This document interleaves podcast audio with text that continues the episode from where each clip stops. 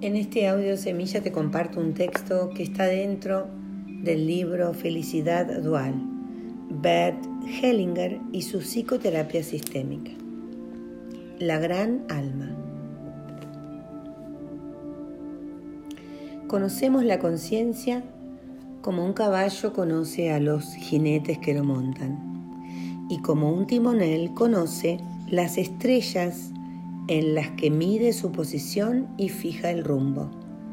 Pero hay, por desgracia, son muchos los que montan el caballo, y en el barco muchos timoneles se orientan por muchas estrellas.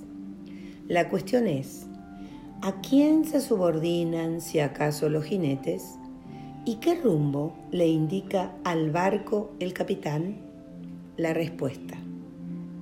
Un discípulo se dirigió a un maestro. Dime lo que es la libertad. ¿Qué libertad? le preguntó el maestro. La primera libertad es la necedad. Se asemeja al caballo que, relinchando, derriba a su jinete, pero tanto más fuerte siente su mano después.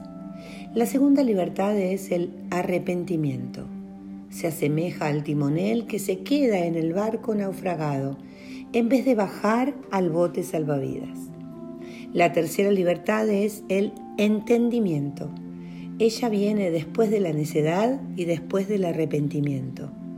Se asemeja a la brisna que se balancea con el aire y porque cede donde es débil, se sostiene. El discípulo preguntó, ¿esto es todo? replicó el maestro. Algunos piensan que son ellos mismos los que buscan la verdad de su alma, pero la gran alma piensa y busca a través de ellos. Al igual que la naturaleza, puede permitirse muchos errores, ya que sin esfuerzo sustituye a los jugadores equivocados por otros nuevos. A aquel, sin embargo, que deja que sea ella la que piense, a veces le concede algún margen de movimiento y como el río lleva al nadador que se entrega a sus aguas, también ella lo lleva a la orilla, uniendo sus fuerzas a las de él.